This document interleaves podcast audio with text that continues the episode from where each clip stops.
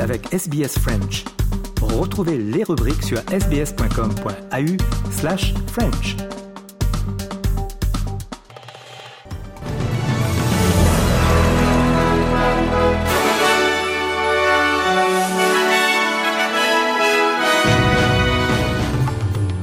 Les grands titres de ce dimanche 13 novembre, la ministre australienne de l'Intérieur, Claire O'Neill, promet de lutter contre les cybercriminels qui ont fait main basse sur les données de près de 10 millions de clients de Medibank, la compagnie d'assurance. Menace d'inondation en Nouvelle-Galles du Sud et dans le Victoria. Et puis deux ressortissants français ont été arrêtés en Iran. L'Iran détenait déjà cinq ressortissants français ou franco-iraniens.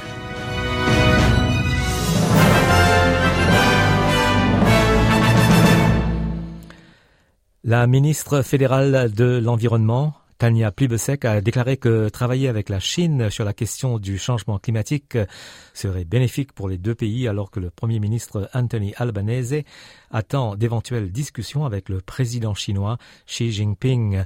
Il n'y a pas eu de rencontre bilatérale entre le président Xi et un Premier ministre australien depuis Malcolm Turnbull en 2016 avant que les relations entre les deux pays ne se détériorent. Le président Xi devrait tenir une réunion très attendue avec le président américain Joe Biden ce dimanche en marge du sommet du G20 à Bali.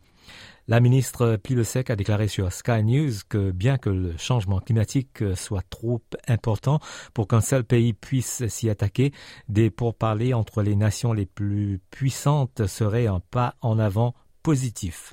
Uh, we know that China emits about uh, a third of the world's um, greenhouse gases. And so we do need to work uh, in a way that um, brings these very large emitters into the tent. Uh, if China and the US can have constructive talks about climate change, that's good, that's good for everybody. Alors que les pourparlers des Nations Unies sur le climat en Égypte se poursuivent, des négociations sont en cours pour limiter la hausse des températures. Les scientifiques disent que la quantité de gaz à effet de serre pompée dans l'atmosphère doit être réduite de moitié d'ici 2030 pour atteindre les objectifs de l'accord de Paris sur le climat. L'accord de 2015 a fixé l'objectif de limiter idéalement la hausse de la température à 1,5 Celsius d'ici la fin du siècle, mais a laissé aux différents pays le soin de décider comment ils veulent le faire. Well Aboul Majid, un négociateur égyptien, a déclaré que des pourparlers étaient en cours. And it, it, there is a difference of views as to how to refer to the temperature goal in the Paris Agreement. Um, and some people are reading into any difference in that as it as a direct interpretation of backtracking from what happened in Glasgow. I think we have some thoughts as to how to address the semantic aspect of that while ensuring that COP27 witnesses maximum possible advance on the cause of mitigation. Il y a eu des manifestations sur le climat un peu partout dans le monde et aussi en Égypte où a lieu la réunion de la COP 27 avec la traditionnelle manifestation de la société civile. Reportage Jeanne Richard, RFI. Sous un soleil de plomb, dans les allées de la COP, la société civile chante ses slogans pour réclamer la justice climatique. Nous ne serons pas vaincus, crie cette militante allemande. Nous n'avons plus le temps, tous les scientifiques le disent, c'est très angoissant. À ses côtés, ils ne sont que quelques centaines à défiler, trop peu selon elle pour que les dirigeants du monde entendent leur voix. On manifeste, mais je ne suis pas sûre qu'ils nous écoutent. C'est un gros problème que nous n'ayons pas pu faire une grosse manifestation en ville où on aurait pu mobiliser plus de monde. Ils viennent d'Europe, d'Asie, d'Afrique, des petites îles du Pacifique et tous témoignent de l'impact du changement climatique dans leur vie causé par les pays développés, rappelle cette jeune venue des Philippines. On a eu déjà tellement de dégâts et on a besoin de compensations financières pour les destructions dont ils sont coupables avec le changement climatique. Il faut aider les pays vulnérables, il faut réduire les émissions de gaz à effet de serre, il faut sortir des énergies fossiles parce que j'en peux plus de vivre dans la peur du prochain typhon.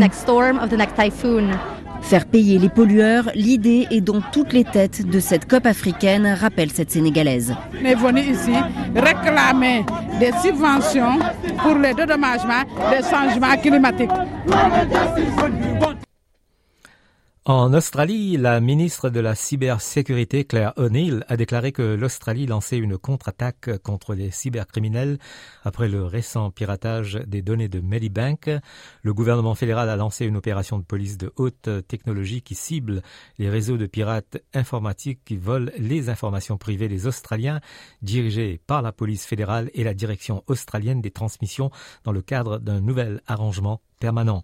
La ministre O'Neill a déclaré que les autorités devaient adapter toute euh, leur approche à ce genre de crime alors que l'Australie fait face à une vague de cyberattaques. S'adressant sur l'ABC, elle a déclaré que mettre les, les cybercriminels derrière les barreaux est une opération difficile et prend du temps. We've got people who are uh, essentially being harboured by foreign governments and allowed to continue this type of activity. Uh, but what we can do is, is, two really important things. The first thing is hunt these people down and disrupt their operations. It weakens these groups if um, governments like ours collaborate with the FBI and other police forces and intelligence agencies around the world. But the second important thing that we need to do is stand up and say that Australia is not going to be a soft target for this sort of thing. And if people come after our citizens, we are going to go after them. La ministre des Affaires étrangères Penny Wong devrait présenter le plan du gouvernement pour reconstruire les relations entre l'Australie et la Chine dans un discours aujourd'hui lorsqu'elle prononcera le Whitlam Oration Speech cet après-midi, son premier grand discours politique depuis qu'elle est devenue ministre des Affaires étrangères. Elle dira que les travaillistes prévoient de rechercher une coopération avec la Chine tout en protégeant farouchement les intérêts nationaux de l'Australie, notamment sur les questions de commerce, de sécurité et des droits de l'homme. Les bulletins de vote sont connus pour l'élection de l'État du Victoria du 26 novembre prochain, avec un nombre record de candidats pour participer au scrutin de cette année. Il y a 1194 candidats qui se sont présentés, dont 740 pour la Chambre basse et 454 pour la Chambre haute. C'est une augmentation par rapport aux 887 candidats aux élections nationales de 2018 pour les 88 sièges de la Chambre basse et les 8 régions de la Chambre haute. Le Premier, Daniel Andrews, est listé numéro un pour son siège de Mulgrave, dans le sud-est de Melbourne, tandis que le chef de l'opposition, Matthew Guy, a décroché la cinquième place sur le bulletin de vote de Bulleen. Le vote anticipé s'ouvre à 9 heures demain matin et la commission électorale du Victoria déclare qu'elle s'attend à ce que la moitié de tous les électeurs votent avant le jour du scrutin le 26 novembre prochain. Le Premier ministre euh, Anthony Albanese a refusé de confirmer si l'Australie se joindrait à d'autres nations pour isoler la délégation russe au sommet du G20. L'Union européenne et le Royaume-Uni ont indiqué qu'ils prévoyaient de faire tout leur possible pour isoler la Russie lors des pourparlers, notamment contre la délégation russe et en se retirant de la salle pendant les discours russes. We will engage constructively in the G20, uh, but I certainly won't be uh, seeking out any meetings uh, with the, the, Russian foreign minister, and uh, certainly yesterday's revelations as well that some of the cyber attacks that have occurred in Australia have originated in Russia.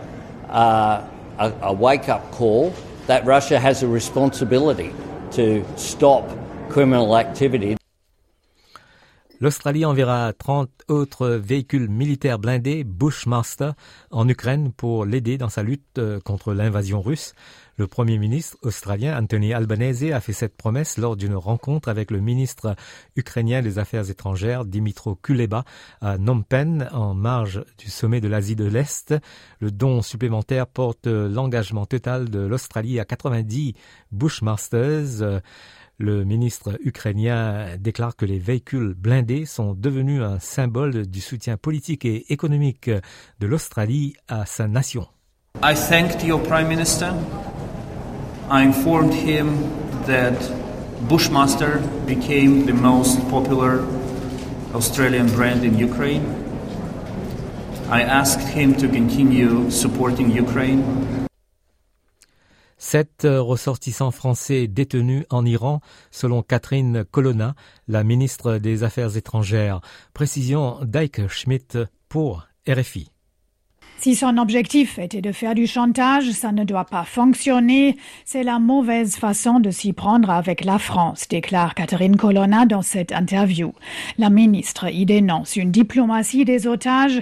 Elle demande la libération immédiate des sept prisonniers français ou franco-iraniens et un droit de visite consulaire. Dans une conversation avec son homologue iranien qu'elle qualifie de longue et difficile, ce dernier aurait pris l'engagement de respecter ce droit. À la de savoir si oui ou non il faut sanctionner le régime des Mollahs pour la répression brutale qui s'abat sur des manifestants pacifiques dans le pays, la chef de la diplomatie répond Nous avons demandé au niveau européen de nouvelles sanctions qui vont viser une trentaine de responsables de la répression. Cela devrait être finalisé par les ministres à Bruxelles. Selon Catherine Colonna, le régime veut faire croire que le mouvement de protestation est lié à des actions de l'étranger. C'est faux, dit la ministre. Les femmes, et pas seulement les femmes, aspirent à une société plus ouverte et à la liberté. Il faut soutenir leurs aspirations. Les démocrates sont à un siège de prolonger leur majorité au Sénat américain pour les deux prochaines années. Le décompte des voix lors des élections de mi-mandat se poursuit dans l'État du Nevada tandis que la campagne a commencé pour un second tour le 6 décembre prochain en Georgie. Une victoire démocrate en Georgie donnerait au parti le contrôle absolu et majoritaire d'un Sénat 51 à 49, tandis qu'une défaite démocratique en Georgie, mais une victoire au Nevada mettrait toujours les démocrates en charge d'un Sénat, car la vice-présidente Kamala Harris peut avoir le casting vote. Donald Trump, l'ancien président, a lancé ses avocats contre la procédure qu'il témoigne car il ne veut pas comparaître devant la commission d'enquête du 6 janvier. Explication Lubna Anaki pour RFI. En principe, Donald Trump a jusqu'à lundi pour coopérer avec la commission du 6 janvier, mais il est clair que l'ancien président va tout faire pour bloquer cette procédure. Hier, ses avocats ont saisi la justice avec l'argument que l'assignation à comparaître émise par la commission est, je cite, illégale. Ils remettent ainsi en question la légitimité de cette commission et estiment que Donald Trump est couvert par le privilège exécutif et que la séparation des pouvoirs interdit au Congrès d'obliger un président à venir témoigner. Une longue liste d'arguments qui annonce une longue procédure devant la justice et c'est bien cela l'objectif. Donald Trump joue clairement la montre car il sait qu'avec les républicains à la tête de la Chambre des représentants, la commission d'enquête du 6 janvier sera dissoute en janvier prochain. Le républicain continue de crier à la chasse aux sorcières alors qu'on s'attend à ce qu'il annonce dès cette semaine sa candidature pour la présidentielle de 2024. Une annonce qui risque aussi de compliquer les procédures contre lui. On imagine mal le département de la justice entamer des poursuites contre un candidat à la présidentielle. En Australie à nouveau, des avertissements en place pour de nouvelles inondations dans les communautés à travers la Nouvelle-Galles du Sud. Le service d'urgence de l'État a déclaré que des précipitations et des orages étaient largement attendus, impactant des bassins déjà pleins et entraînant des inondations dans de nombreuses régions de l'État, notamment à Wagga Wagga, Albury, Yass et Young. Écoutez Carlin York, la commissaire du State Emergency Services. It's really important to remember not to drive through floodwaters. Uh, the waters may rise very quickly because of these severe thunderstorms and rain crossing the state. And it's also very dangerous out there on the roads with the damage that's been occasioned to those roads over the last few months of flooding. Some of our towns we know have been in uh, major flooding for some months, and uh, we want to make sure that everyone remains safe through this next weather event that's coming. Et dans le Victoria, on se prépare à une autre urgence potentielle d'inondation avec un temps susceptible de provoquer des inondations majeures dans le nord-est de l'État.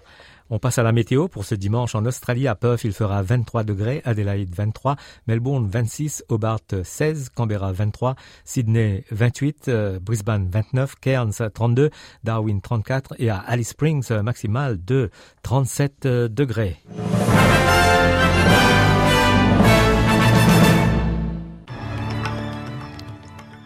Les grands titres de ce, un rappel des grands titres de ce dimanche 13 novembre, la ministre australienne de l'Intérieur, Claire O'Neill, promet de lutter contre les cybercriminels qui ont fait main basse sur les données de près de 10 millions de clients de Medibank, la compagnie d'assurance.